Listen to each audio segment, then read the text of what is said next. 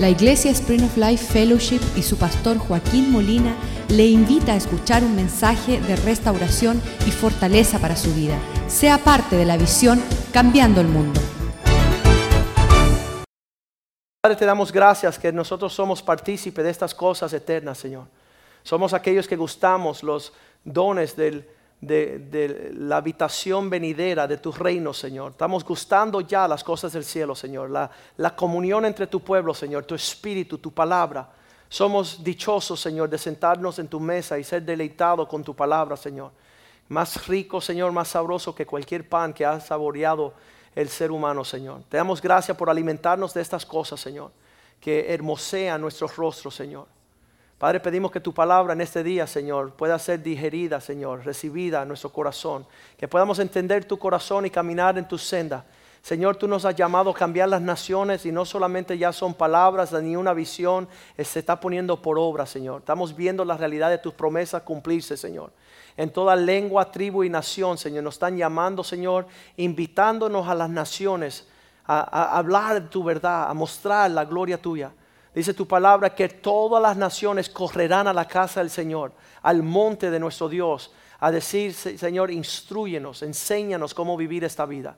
Y nosotros somos privilegiados, Señor, somos primogénitos, Señor, de todo lo que tú quieres hacer en este tiempo sobre la tierra, Señor. Te damos gracias por tu palabra, ministrala con poder sobre el corazón de tu pueblo, Señor. Que nada turbe nuestro corazón, Señor. Deposita fe donde hay duda, Señor. Deposita tu espíritu donde hay tinieblas, Señor. Y haz engrandecer tu obra en nuestras vidas, nuestras familias, nuestra iglesia, nuestra nación. Te lo pedimos en el nombre de Jesús. Amén. Sabes que muchos han intentado venir a esta vida, muchos han intentado a entrar el conocimiento de Dios, pero no han logrado esta vida. Estábamos hablando de que Cristo dijo, yo he venido a traerles vida y una vida en abundancia. Ah, ah, Sabes que Ah, nosotros veíamos la vida como un líquido, como agua. Dios viene a traerte agua y un montón de agua. Y yo no entendía eso de que Él venía a depositar vida y una gran vida. Pero le digo que cuando Dios empieza a moverse en tu vida y empieza la vida de Dios visitarte, nosotros tenemos que ser portadores de la vida del Señor en nuestras vidas. Nuestras palabras, nuestros hechos, nuestro caminar, nuestro pensar debe ser la expresión de la vida de Dios. Y para muchas personas no lo es.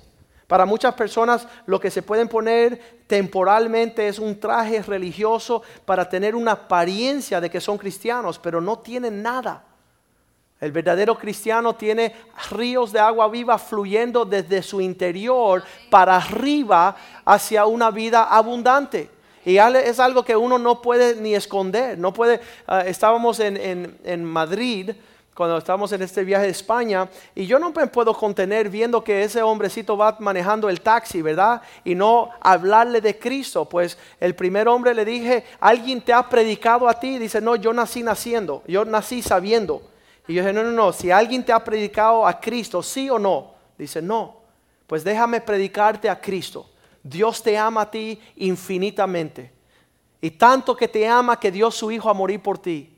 Y Él desea que tú no perezcas ni vayas al infierno, sino que vayas al cielo. Y le empecé a predicar a este hombre y recibió a Cristo conmigo. A los 20 minutos llegamos a donde íbamos y salía yo del carro a ver los otros que habían ido en otro taxi y le dije, mira, ya gané esta almita. Nos quedamos a encontrarnos con ellos en una hora para que ellos nos regresaran al hotel porque solamente teníamos unas horas en Madrid antes de ir a Alicante. Y ya cuando los dos llegaron nuevamente, yo decidí montarme en el otro taxi. Porque en la ida también le iba a predicar y ese también recibió a Cristo. Y sabe, ese somos nosotros. Tenemos la vida de Dios en nosotros contenido y rebosa esa vida y el que salpica se moja. El que está a nuestro alrededor va a saber si somos hipócritas religiosos o si somos verdaderos cristianos con la vida de Dios dentro de nosotros, confirmados por las palabras, nuestros pensamientos, aquellos que nos influyen. Sabes que muchos cristianos tienen dos Aquí tienen una tabla con todo lo que pueden hacer durante el año. Y aquí tienen lo que pueden hacer para Dios. Y saben, nunca hacen lo de Dios, siempre hacen lo otro. Se van a las vacaciones que no tienen nada que ver con Dios, van a celebrar cosas que no tienen nada que ver con Dios, se compran vacas, chivas y gallinas y no dan ofrenda para hermosear la casa del Señor. Y sabes, eso es triste. ¿Por qué? Porque la vida de Dios no está en ello. Y pueden pasar 10 años que llegan a la iglesia, pero tienen una cobertura donde no le entra el agua. El agua no le entra al coco, ¿verdad? No, no hay forma de que ellos tengan la vida de Cristo en ellos. Mas sin embargo, cuando llegan aquí a la casa de Dios, hacen así como hizo este hombre en Mateo 18, 19. En Mateo 18, 19, Cristo empieza a decirle a sus discípulos, si se ponen de acuerdo dos o más en mi nombre, cualquier cosa que pidan sobre la tierra se le hará hecho. Y eso significa una cosa tan gloriosa que nos parece aún imposible. Cristo dice otra vez os digo que si dos de vosotros se pusieran de acuerdo, ¿cuáles dos? El esposo y la esposa, eso nunca va a suceder, ¿verdad? Jamás nosotros podremos ponernos de acuerdo ni aún con nuestros propios esposos. Así que nunca gustaremos de la provisión del cielo. Porque el que no sabe ni ponerse de acuerdo con su propio cónyuge, ¿cómo se podrá poner de acuerdo con los demás? Ni con sus hijos, ni con la casa de Dios, ni con la iglesia. Entonces nunca gustamos de las cosas celestiales. Cualquiera cosa que pidieran les, les será hecho por mi Padre que está en los cielos. Eso es un gran dilema para nosotros. ¿Por qué? Muéstrame con quién tú estás en unidad. Muéstrame con quién tú estás de acuerdo ni con tu propia sombra. Sabes que en los tiempos de Jesús los discípulos andaban por la calle y su sombra tocaba a los enfermos y tenían tanta de la vida del Señor que aún su sombra sanaba a los enfermos. ¿Y nuestra sombra qué? Enferma a aquellos que tocan. En vez de sanar, si tenemos un momento de dos palabras, dos gestos, dos actitudes, infectamos al demás con la muerte de una separación con nuestra amargura, con nuestro resentimiento, con la falta de la vida de Dios. Y pueden decir, aleluya. Pero su verdadero contenido es el que o produce vida o produce muerte. Y lamentablemente muchos en, el cuerpo de Cristo, muchos aquellos decir cristianos, tienen más mortandad que vida en ellos. Son rápidos para correr el pecado, son rápidos para hacer las cosas que agradan la naturaleza de la carne. Pero dice la palabra de Dios que el que crucifica la carne vivirá según la vida del Espíritu. Entonces cuando Cristo está hablando estas palabras de ponernos de acuerdo para ver lo que Dios hace sobre la faz de la tierra, vamos a leer el versículo también 19, ah, ya lo leímos el 20, les digo la verdad, que cuando dos o más son reunidos en mi nombre, allí yo estaré en medio de ellos. También otra, primero es pedirle al Señor y cosas iban a suceder. Pero segundo es que cuando estamos en armonía, Dios iba a estar en nuestra presencia. Porque es que Dios no está en la presencia de nosotros. Porque no no hay una contundencia de la vida de Dios cuando nosotros nos reunimos. Porque nada más que falta decir que va a haber una reunión de tal índole cuando otro tiene el pensamiento y por qué no hacemos otra cosa.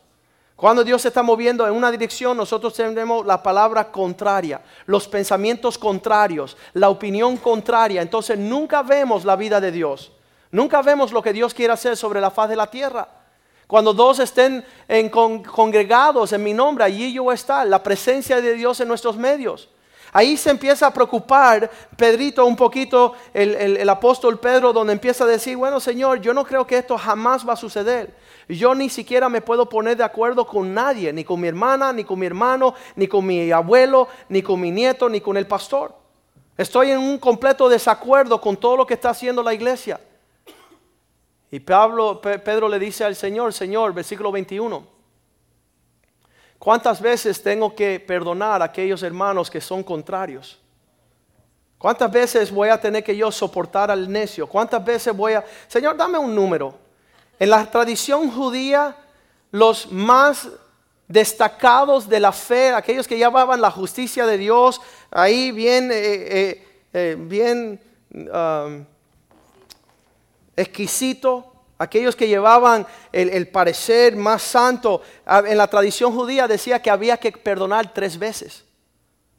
Ya cuando tú perdonabas eran como los tres, ¿cómo es? Strikes. Ya te, te, poncharon, ya no te tengo que perdonar más, ya me hastiaste y llegué hasta la cima, mira, son tres ya. Entonces Pedro se quiere destacar y él le dice, Señor, ¿cuántas veces tengo que perdonar? No el doble de los tres que los rabinos tenían que perdonar, sino siete, el número perfecto. Porque Pedrito estaba buscando la forma de justificar su maldad. Y ahí Cristo le dice, no, no son siete veces, Pedro, son setenta veces siete. ¿Qué significa eso? Versículo 22. Jesús le dijo, no, te digo hasta siete, sino aún hasta setenta veces siete. Y eso ya llega a la profundidad de lo que Cristo quiso siempre decirle a aquellos que lo seguían. Esto no es una práctica religiosa de una apariencia de lo que tú puedes lograr en lo que tú te pones exteriormente. Sino esto es algo un poco más profundo. Es la vida de Dios en ti, que no importa cuántas veces te ofendan, lo que sale es la vida de Cristo, que es un perdón. No es, ya, cumplí con los siete, ya me tiene, ya, ya, ya, ya entré en la bendición del cielo. No, no entraste en la bendición del cielo. Porque la bendición del cielo no es lo que tú estás capaz de ser conforme un poder religioso, una apariencia de que ya siete veces. Mira, es la vida de Dios que está en ti, que no importa las veces que te ofendan, lo que sale automáticamente es Cristo. Lo que sale es un perdón automático que tú no retienes ni que pasen un día ni que pasen 100. Yo llevamos 12 años en esta iglesia y créeme hermano, si la vida de Cristo no fuera depositada en mí, no pudiera estar pastoreando hoy día. Porque yo digo, Señor, ya no perdono a más nadie. Ya, ya me tienen fastidiado, Señor. Llegué hasta mi límite, estoy agotado. Pero sabes qué? La vida de Cristo no te permite decir hasta aquí llegué. La vida de Cristo sigue fluyendo y las personas que ofenden saben dónde está esa fuente fluyendo. Que no es la fuerza humana, sino es la vida de Dios que brota y salpica a los que están continuamente. Y mientras más palos y más ofensa y más traiciones, más hay evidencia de que Cristo vive en ti. Y no es una fuerza religiosa que tú estás diciendo, ¿hasta cuándo tengo que perdonar este desgraciado infeliz? ¿Sabes qué? Es la vida de Dios en ti, cultivada por el Espíritu de Dios. Y sin eso nunca seremos cristianos. Y sin eso nunca seríamos esas personas que Dios quiere depositar su vida en nosotros. Hubo otro hermanito por ahí que no solamente estaba contando las veces que él tenía que perdonar, sino que en Lucas capítulo 10 hay otro que decía, Señor, ¿Qué es lo que tengo que hacer para tener esta vida eterna? Dice, guarda los mandamientos. Dice, todos los ha guardado. Amar a tu vecino tal y como te amas a ti mismo. Qué tremendo. ¿Qué puedo hacer, Señor, para que esta vida sea una realidad en mí? He aquí un ah, intérprete de la ley, un abogado se levantó y le dijo para probarle, maestro, haciendo qué cosa heredaré la vida eterna. ¿Qué significa eso? ¿Qué es esa cosa que tengo que hacer yo? Para que me vaya bien las cosas. Qué tremendo que nosotros estamos buscando esa cosa para decir, ok, yo la estoy haciendo, ya estoy leyendo la Biblia, estoy orando, estoy pagando mis diezmos y estoy yendo a la iglesia el domingo. Soy cristiano. No, tú no eres cristiano. Tú no eres cristiano hasta que empiece a brotar el Espíritu de Dios sobre ti y empieza la vida de Dios ser una realidad, comenzando en tus palabras, en tus pensamientos, que te motive la presencia del Señor, vivir una vida que muestra que somos portadores de la vida de Dios a través de, ese espíritu que ha venido sobre nosotros. Y ellos querían jugar con todas estas cuestiones. Allá en el versículo 29, estamos leyendo Lucas 10, 29. Dispuesto a justificarse a sí mismo, entrar en, en una, eh, eh, entrar en la bendición para que el cielo se abriera y él fuera partícipe y heredero de las cosas de Dios, dijo, ¿y quién es mi prójimo? Señor, ¿cuántas veces tengo que perdonar? Señor, ¿quién es mi prójimo? Ah, bueno, te voy a enseñar quién es tu prójimo. Este es tu prójimo. Ven acá, Donald. Párate. Este es tu prójimo. Párate acá. Ven acá. Este es tu prójimo. O tu próxima. Párate ahí. Y él quería, Monse, tú eres prójimo también. Estos son tus prójimos. Él quería esa respuesta. Señáleme quién es mi prójimo. Ah, porque son mis prójimos acá. Y ustedes son tremendos. Y ustedes son lindos y me voy a portar bien con ustedes. ¿Qué están mirando? ¿Qué, qué te pasa? Y ese es el religioso que puede ser cristiano con los suyos, mas está despreciando a los demás. En la iglesia se porta bien. Ve el pastor y dice, ay, mira qué tremendo el pastor. Aleluya. ¿Y qué de tu esposo? No es un condenado. Ese yo no le voy a saludar. Ese me hizo esto, me hizo... ¿Por qué? Porque somos religiosos. Somos, estamos dispuestos de que nos señalen quién va a ser mi prójimo y a los demás lo vamos a traicionar. Vamos a contrarrestarlos, vamos a maldecirle. No le vamos a abrir nuestro corazón. Y ahí le da, se pueden sentar, le da el Señor la parábola del samaritano. Dice, ¿quién fue el prójimo de ese que cayó en la calle? ¿Quién fue el que atendió y, derramó vino y aceite, le curió sus heridas y le pagó? ¿Quién fue el vecino? Porque ser cristiano significa que la vida en ti impacta al bueno, el malo, indiferente, no solamente a aquellos que están en tu iglesia. No solamente el pastor. Sabes que muchas, bien pocas personas son aquellas que tienen problemas con el pastor. Casi nadie. Todo el mundo bien. Pastor, gloria a Dios, pastor. Quiero un cafecito. Pero, ¿y a tu hermano que está al lado? No, no, yo no le voy a hacer gracia. No, no lo voy a tratar, no lo voy a servir. ¿Sabes por qué? Porque no eres cristiana. ¿Sabes por qué? Porque la vida de Dios no está en ti. ¿Sabes por qué? Porque está buscando medir para entrar en una justificación que eres cristiano, pero no eres nada, estás perdiendo tu tiempo. He tenido personas aquí en la iglesia 10 años siendo entrenado, ministrado, preparado, llevados a que ellos eh, tengan una herencia mayor que la que Dios tiene para nosotros, porque dice que mayores cosas harán, pero no son capaces de entrar en un verdadero cristianismo. Ayer vino un joven que se fue de la iglesia hace dos años y nos habló y dijo, quiero regresar a la iglesia porque de verdad que no encuentro refugio fuera de la iglesia. No encuentro paz, no encuentro una seguridad, no encuentro que de verdad Dios está conmigo fuera de la iglesia. Y quiero regresar. Y yo le decía, ¿cuál es tu motivo para regresar? El motivo de estar participando en la iglesia es para seguir desarrollando la vida de Cristo en ti. Para practicar y poner por obra lo que usted está viendo en los mandamientos. Pero muchos de nosotros no estamos en esa onda, solamente queremos ponernos un trajecito dos horas el domingo y caminar el resto del tiempo fuera de los propósitos y los planes de Dios. Y no tenemos esa vida de Dios fluyendo en nosotros. También llegó ese rico joven y le dijo, Señor, ¿qué tengo que hacer? ¿Qué es lo que tengo que hacer yo para poder heredar esta vida? En Mateo 19, versículo 16. ¿Qué es esa cosa que tengo que hacer ya para llamarme cristiano? ¿Cuántas veces tengo que perdonar? ¿Quién es mi vecino para ya yo entrar en, una, en una aplicación que soy cristiano?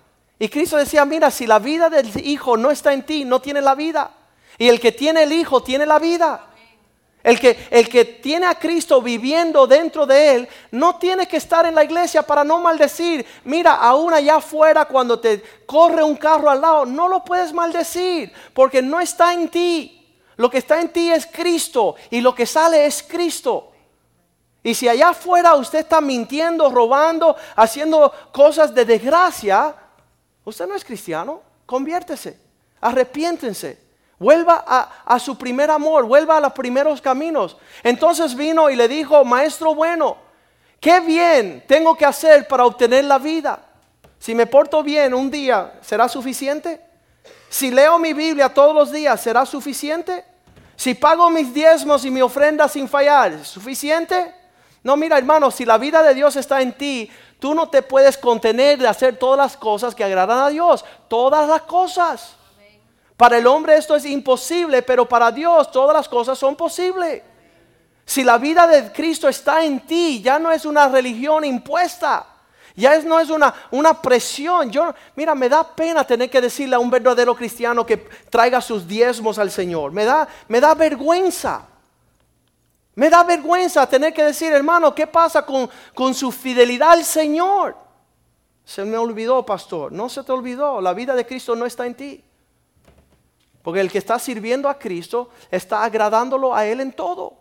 No porque alguien te lo recuerde, no porque alguien te lo imponga. Es algo que te fluye, te, se brota de ti. ¿Sabes que ustedes conocen al pastor Guillermo Maldonado que lleva aquí en esta ciudad 15 años? Y es amigo mío desde hace 15 años. Y él desde hace 15 años me invitó a viajar con él las naciones. Y no he ido ni en un viaje con él. No, no he aceptado porque yo no estoy viajando por viajar. Ni me interesa las naciones, sino me interesa ser obediente a Cristo. Y que me fluya a mí lo que Dios quiere que yo haga por el Espíritu de Dios. Y que usted haga lo que Dios le presione a usted en el espíritu, no lo que yo te diga. No trates de agradarme a mí y caer en gracia conmigo, porque los que tratan de agradar al pastor un día se cansan. Pero aquellos que tratan de agradar a Cristo, va creciendo la vida en vosotros. Y, va brotando afuera y las, los frutos de la vida son evidentes. Lo que estás viendo del fruto, la manifestación, Gálatas 1.16. Dice Pablo, me fue revelar a Cristo en mí. El llamado que tiene el cristiano es que tú tengas tanto de Cristo que aún teniendo la oportunidad de hacer lo que no le agrada a Cristo, tú no lo haces. ¿Por qué? Porque estás revelando a Cristo. Revelar a su Hijo en mí para que yo predique. ¿Cómo? Mostrando Cristo en ti. La prédica de nosotros es que la vida de Dios está brotando no es nuestra vida, no es lo que queremos nosotros, no es ir donde nosotros queremos ir, es ir donde la vida de Dios nos va guiando, manifestando a Cristo, predicándole entre aquellos que no conocen a Cristo, los gentiles. Eso era el plan de Dios para nosotros. Y, no sé, triste, triste aquellos que están con una imposición puesta por hombres. Hey, si quieres mostrarte ser cristiano verdadero, tienes que perdonar siete veces siete, tienes que saber quién es tu vecino, son ese, ese, círculo de amigos que te caen bien, porque fuera de ahí tú no puedes mostrar a Cristo porque no está en ti. Lo que estás en una religión, estás en una participación religiosa. Tiene una apariencia de piedad, pero tú niegas el poder de esa piedad. Y Pablo estaba diciendo, quiero que todos vean a Cristo en mí. ¿Qué es Cristo? Cristo es la vid verdadera. El que está ahí, los pámpanos, ahí injertado a Él, dan fruto. Y el cristiano que nunca tiene ni un pensamiento, ni siquiera de hacer algo espontáneo al agrado de Dios, ¿qué pasa? No tiene el Espíritu de Dios. Es más rápido y más rápido para, para mostrar la naturaleza carnal, la, la naturaleza caída, las actitudes de pensamiento que no son de Dios. me da pena escuchar a veces los cristianos. Me da pena sus preocupaciones, sus ansiedades, sus inquietudes, porque veo que no están conectados con la verdadera vida. Le dijo a la samaritana en el, en el capítulo 4 de, de Juan, le dijo, tú no sabes que si bebes de la agua que yo te voy a dar de beber, jamás tendrás sed. Va a haber una vida ahí tremenda que, tú cultivas en el Espíritu de Dios para poder moverte.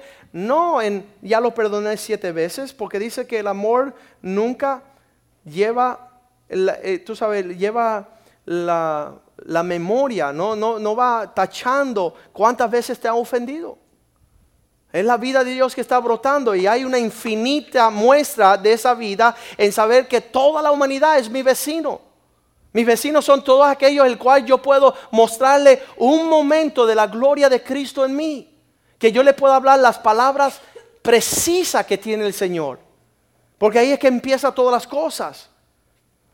Y ahí muchos de nosotros queremos saber cuántas veces vamos a perdonar, cuántas veces, uh, quién es mi vecino, uh, qué tengo que hacer. Esa fue la pregunta ahí que estamos leyendo en Mateo 19, 16. ¿Qué es esa cosa que tengo que hacer para que ya de una vez yo obtenga esta vida? Y Cristo dijo, mira los mandamientos. Dice, bueno, lo, he guardado todo. Entonces, ya los, los mandamientos son parámetros, ¿no? Son guías. Los mandamientos no son la vida. Dice que la letra mata, más el espíritu da vida. Eh, eh, guardar un formato de ética, Ah, en nuestra conducta solamente es el comienzo del cristianismo. Los mandamientos te van dirigiendo así como unos ayos a la gracia, a la vida de Dios. Y ya cuando uno entra en la vida de Dios, uno no va a pensar ni en matar, ni en robar, ni, ni en desagradar a Dios. Ya cuando uno entra en la vida, la, la vida empieza a brotar. Y eso es lo que Cristo quiso decirnos, enseñándonos estas cosas, la cual los judíos no entendían. Allá en los mandamientos son el comienzo de una vida larga de paz. Pero muchos de nosotros nunca vamos a gustar de eso porque estamos en un formato religioso. Mira lo que dice en Juan capítulo 5, versículo 38, dice, ¿sabes algo? Que ustedes quieren un formato religioso, pero no reciben mi palabra. Ustedes no quieren saber cuál es mi corazón, ni tenéis su palabra morando en vosotros. Porque a quien Él envió vosotros no creáis. Ustedes no quieren creer que Dios es capaz de hacer esta obra. En el versículo 39 dice, ustedes están estudiando mucho la Biblia, se ponen a leer mucho la palabra de Dios, conocen teología, conocen doctrina, escatología, todas las enseñanzas bíblicas, mas no hay ni una gota de Cristo en vosotros. No hay ni una evidencia de que la vida de Dios está en vosotros. Cuando ustedes sapicáis, cuando ustedes en su copa rebosa, lo que rebosa es contienda, eh, controversias, eh, eh, adversidades, aflicciones. No hay paz, ahí no está la vida de Dios. Están contendiendo, llevando más y más a la impiedad, le dice Pablo a Timoteo. Están en argumentos, están en debates. Mas ustedes no quieren venir a mí, dice. Ustedes piensan que en eso está la vida, en estudiar la Biblia. Pero ellas son que testifican, esta, hablan de la vida de Dios. No se quede allí solamente la Biblia. Haz la palabra hecha carne en ti. Que la vida de Dios exista. Muchas personas andan corriendo, pastor, mira lo que me sucedió. Mira, no le sucedió en balde. Le sucedió porque la vida de Dios no está en vosotros. Y pueden cantar y gritar aleluya todo lo que quieren, pero hasta que la palabra se haga carne en vosotros, nada podréis hacer. No van a poder alcanzar los propósitos que Dios tiene. Y dice el versículo 40, aún no están dispuestos de venir a mí para que podrán tener esta vida. Aún no están, están dispuestos a jugar religión. Yo las veo, son cómicos, yo, yo, yo las veo ahí, están en todo, ¿verdad? Están en todo, pero no están en nada. Oye, llegan a todos los servicios, escuchan todas las palabras, pero cuando salen de aquí son torcidos. no sé si son una tuerca torcida, un serrucho viejo, no sé lo que es. Pero hay, algo mal. No se manifiesta la realidad de la vida de Dios en ellos. Segunda de Corintios 3:6 dice Pablo a los Corintios, Segunda de Corintios 3:6. ¿No sabéis que la letra mata? ¿No sabéis que ustedes andando según las cosas de una apariencia religiosa, el cual asimismo no hizo ministros competentes de un nuevo pacto, no de la letra, sino del espíritu, porque la letra mata, mas el espíritu vivifica. Yo puedo saber cuando está operando el espíritu de Dios sobre una persona. es evidente. Cuando una persona es guiada, dice que no os emborrachéis con vino, sino en el Espíritu. Que el Espíritu sea el que influye vuestra vida. Estén bajo la influencia del Espíritu de Dios. Vuestras palabras serán diferentes. Vuestras reacciones serán diferentes. Vuestra motivación será diferente. Vuestras prioridades serán diferentes. Vivirán para Dios y no para este mundo. Vivirán negándose a sí mismo y andarán en ese espíritu excelente del amor, que no busca lo suyo, que no está andando indebidamente, que no hace nada indebido. ¿Cómo le gustaría a ustedes no hacer nada indebido? Llénese del espíritu.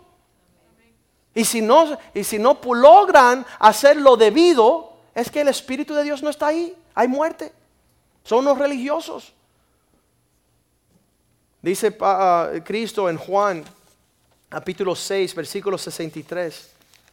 Él empezó a hablar cosas tremendas ahí, pero ya Él los llevó al punto de decirle, mira, ustedes toditos, toditos, toditos, toditos, no están en los planes que mi Padre tiene para vosotros. Dice que desde ese momento en adelante todos se fueron. Imagínate que, que, tú estás corriendo hacia una meta que no es la meta. Y Cristo dice, no es para allá, es para acá. Y ya tú tiras la toalla y dices, ya no voy a ir. Ya esto es muy difícil. ¿Cómo que voy a tener que perdonar todas las veces que me ofendan? Qué atrevido es el pastor ese. No sabe que mi suegra es insoportable. Ya la perdoné siete veces. De, de hecho, 14 veces ya la perdoné. Fui más allá de que los rabinos, fui más allá que Pedro y ahora este quiere que yo camine sobre las aguas. Es verdad, hermano. Quiero que camine sobre las aguas. Quiero que hasta tu propia suegra diga, oye, se convirtió en el yerno. Se me convirtió el que, el que yo pensaba que era un diablo. ¿Por qué? Porque está viendo la vida de Dios en ti, no está viéndote a ti. Está viendo a Cristo allí encarnado en ti. Pablo dice, ya no vivo yo, sino que Cristo vive en mí. Y eso es la vida que tenemos que vivir. Tristemente, vamos a ver.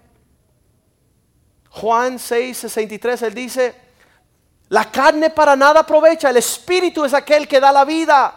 Las palabras que yo le he hablado son espíritu y son vida. Empiecen a vivir la vida de Dios con las palabras que hablan. Empiezan por ahí.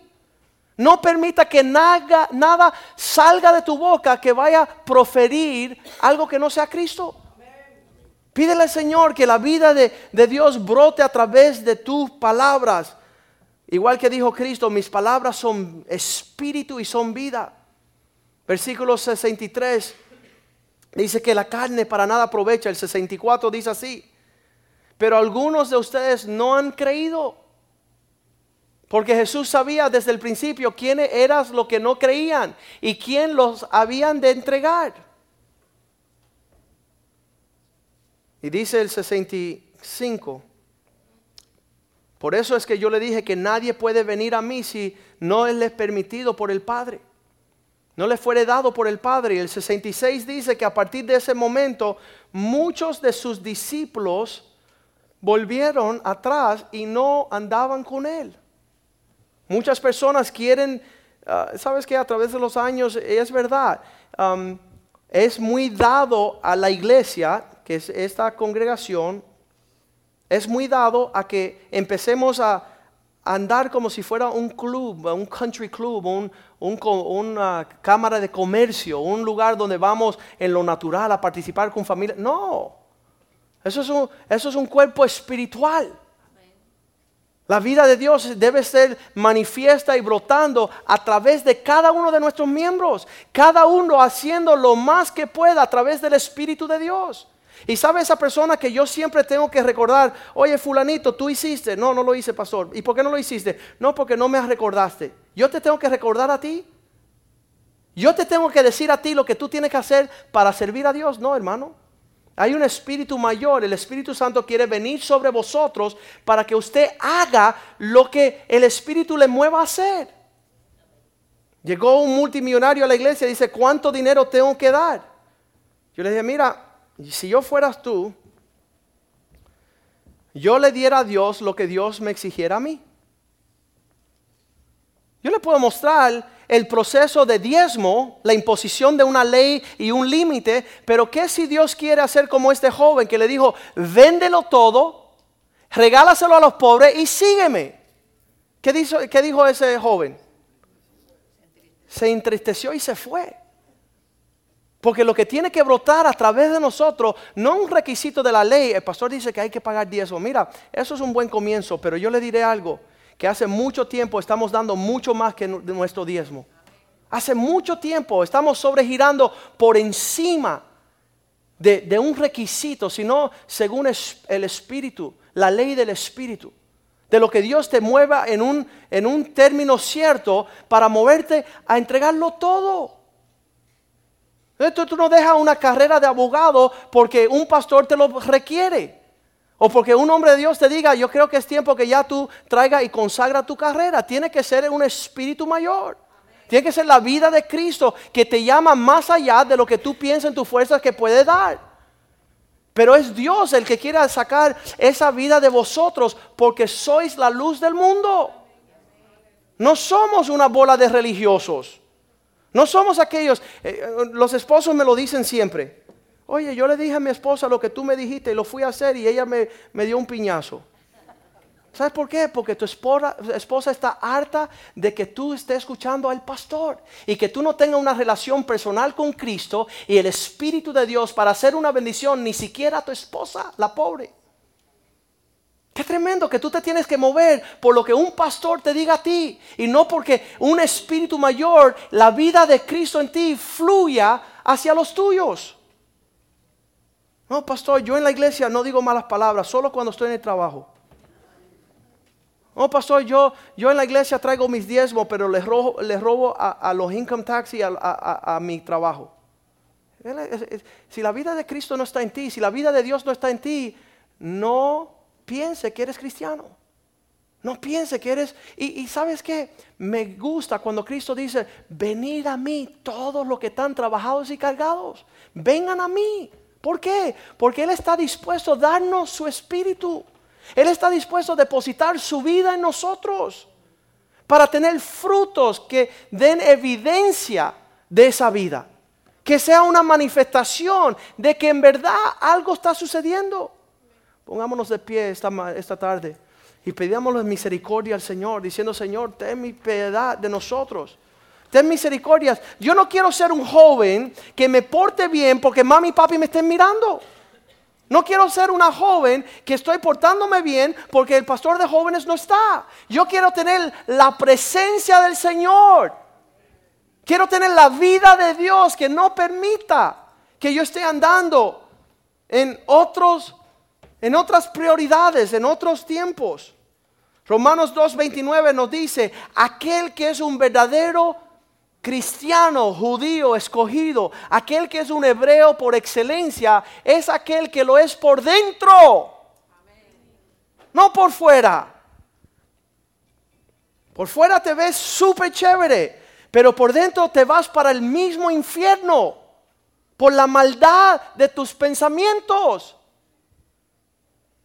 Tú no podrás mentirle al Espíritu de Dios. No lo intentes porque vas a caer muerto. No se trata del pastor. No te escondas más. No lleve tu cristianismo como un traje puesto por encima. Tumba blanqueada, llena de huesos podridos, sin vida, sin, sin, sin aliento. Sino aquel que es escogido es aquel que lo es en lo interior. La circuncisión es del corazón. En espíritu, no en letra. Quizás tú digas, ay, pero no me dijeron que no. Sí, te han dicho que no en el Espíritu, pero tú sigues diciendo que sí. ¿Sabes por qué? Porque el Espíritu de Dios no habita en ti. Estás maldiciendo tus generaciones. Está trayendo muerte, religión. apesta la religión enfrente de la presencia del Señor.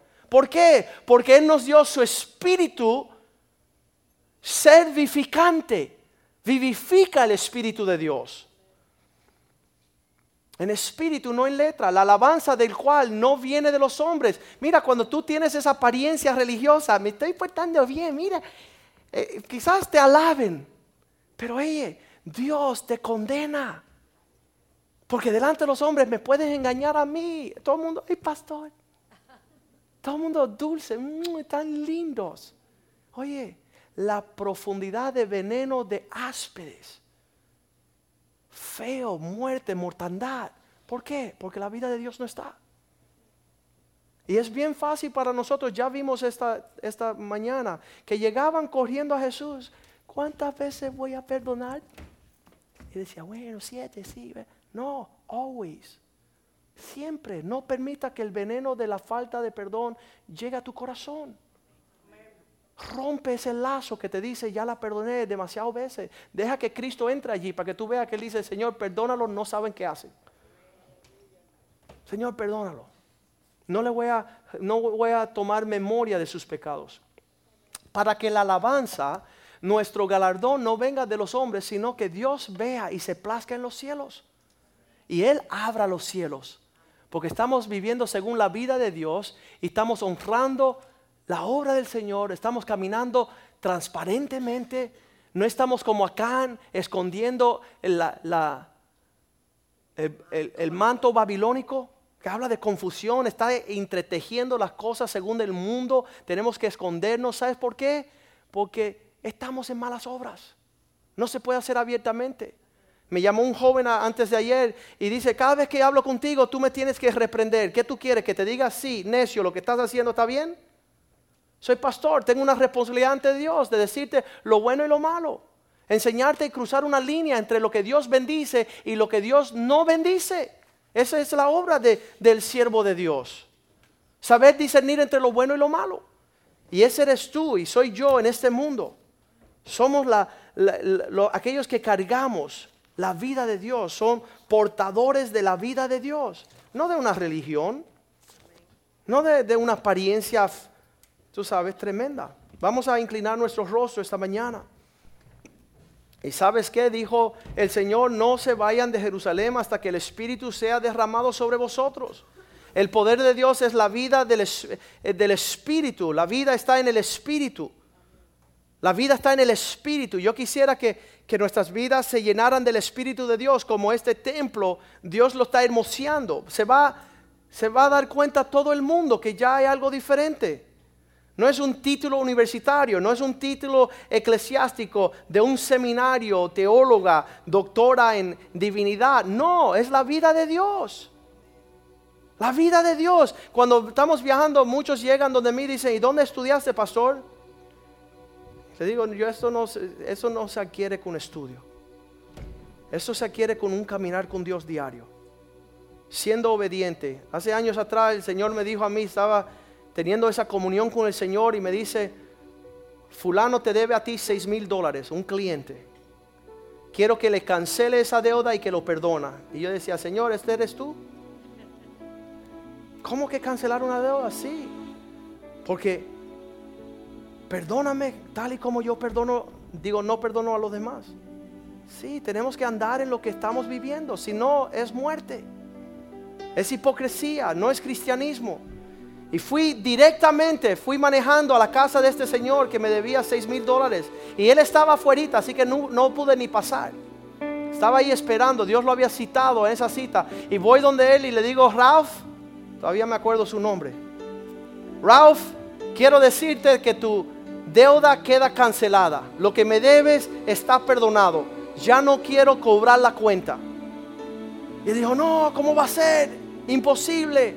Y yo dije, sí, es posible porque Cristo me dijo que te perdonara. Y ya queda cancelada la deuda, no me debes nada, no me siento mal, no estoy ni molesto. Estoy caminando en la vida de Dios que está sido depositada. Él también me ha perdonado a mí un montón. Y él no lo podía creer. Decía, no, pastor, no puede ser abogado, doctor. Yo te voy a pagar mañana porque me va a entrar un dinerito. Y le dije, no, no te lo voy a cobrar. Ni lo quiero porque Dios me dijo que te perdonara, que cancelara la deuda. Y sabes que tenemos que andar en lo que conocemos. Tenemos que vivir lo que estamos predicando. Si no, nos hacemos unos religiosos perfectos. Estamos trayendo mortandad a nuestros hijos. Nuestros hijos nos ven portarnos bien en la iglesia, llegar a la casa con insultos, con actitudes, con cosas que no son la vida de Dios. Falta de perdones, resentimientos, amarguras. No somos fieles en la administración de nuestras finanzas, por eso nuestros hijos no ven la, fidelidad de Dios. Padre, te damos gracias en este día por esta palabra, oh Dios. Señor, el que tú nos dices que aquellos que han de cambiar el mundo son portadoras de tu vida, Señor, queremos esa vida, Señor. Queremos la, realidad de Cristo en nosotros, la esperanza de gloria. Señor, eh, ya no tratar de justificarnos en guardar ciertos aspectos de la ley cristiana, religiosa, de la fe, de los dogmas y doctrinas de hombres, Señor, sino que queremos caminar según la ley del Espíritu, Señor. Queremos hablar de esas palabras espirituales. Queremos infectar, Señor, y contagiar a aquellos que nos rodeen con la presencia tuya, Señor. De acuerdo a lo que tú has hablado, Señor. De acuerdo a esa comunión la cual Cristo murió en la cruz para que nosotros obtuviéramos, Señor. Él fue el pago de nuestra paz, Señor. Él fue el pago de, justificarnos, Señor. Ya sobre Él fueron nuestras rebeliones, nuestra desobediencia, Señor. Que aun cuando estamos confrontados, Señor, en adversidades, Señor, que la vida tuya salga, que tus palabras salgan, que tus pensamientos estén prontos en, nuestro, en nuestra mente, Señor. Que sea una realidad este caminar cristiano, Señor. Comprados por la sangre de Cristo, no hay que fingir, no hay que aparentar no hay que tener una apariencia exterior, Señor, sino aquel que es verdadero es aquel que está viviendo esta realidad dentro de su ser, oh Dios. Te damos gracias por prosperarnos en todo, Señor, así como nuestra alma prospera, Señor. Te damos gracias que va a brotar frutos y florecer nuestra vida, Señor, porque la vida tuya está en nosotros, Señor. Damos gracias por aquellos que están peleando la batalla de la fe, Señor. Aquellos que no caminan según la carne, sino según tu espíritu, Dios. Cúbrenos en tu amor, Señor. Pon tu manto sobre nosotros, Señor. Prospera a este pueblo en todo lo que hacen, Señor. Todas las familias de esta congregación, Señor. Que ellos puedan prosperar, Señor. Que puedan, las puertas se les puedan abrir, Señor. Que sus finanzas se desaten, Señor. Que ellos puedan entrar en los sueños que tú tienes para ellos, Señor. Y te damos gracias en el nombre de Jesús. Y el pueblo de Dios dice amén. Salúdense unos a otros en el amor de Dios.